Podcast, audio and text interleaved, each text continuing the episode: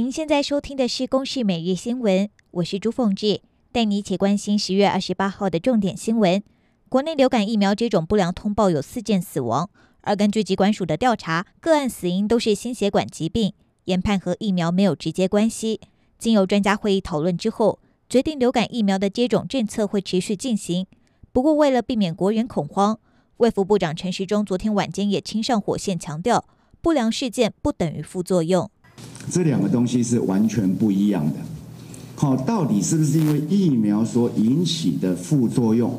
那这要由这样的一个通报的案件里面，经过我们的专家再来研判，它是否有关联性。根据统计，截至二十七号为止，流感疫苗接种不良事件共通报了七十六件，属于严重不良反应二十五件，其中国光十四人，赛诺菲八人，东阳三个人。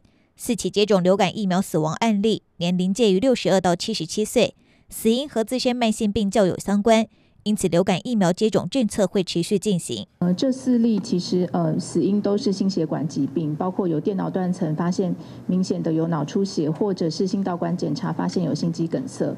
所以在昨天的专家会议讨论之后，认为这四例的死亡是和流感疫苗没有直接关系。基隆市一名无限驾驶昨天傍晚驾驶公车行经丰忍街的时候。疑似车辆故障，导致公车沿途撞倒多辆机车，还撞断了电线杆。最后是冲到了民宅前方才停下来。包含司机在内，一共十四人送医，所幸所有伤者意识清醒。司机表示，这辆车子刚从保养厂出来，自己的身体状况也良好，没有喝酒，是刹车失灵才会导致事故发生。但真正的原因还有待警方调查厘清。来听驾驶的说明。上个礼拜依然连日豪雨，造成三星葱受损，产量减少，也让拍卖价格从月初的每公斤七十元飙破了两百元，甚至还有小偷偷拔。警方也派人定时巡逻。农委会表示，全台青葱面临产期衔接，整体小涨了一成五。等云嘉地区的葱上市之后，价格可望回稳。来听葱农怎么说。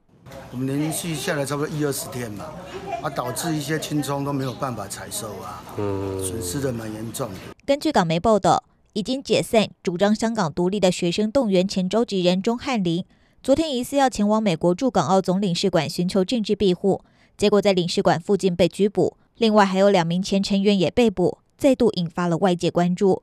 以上由公视新闻制作，谢谢您的收听。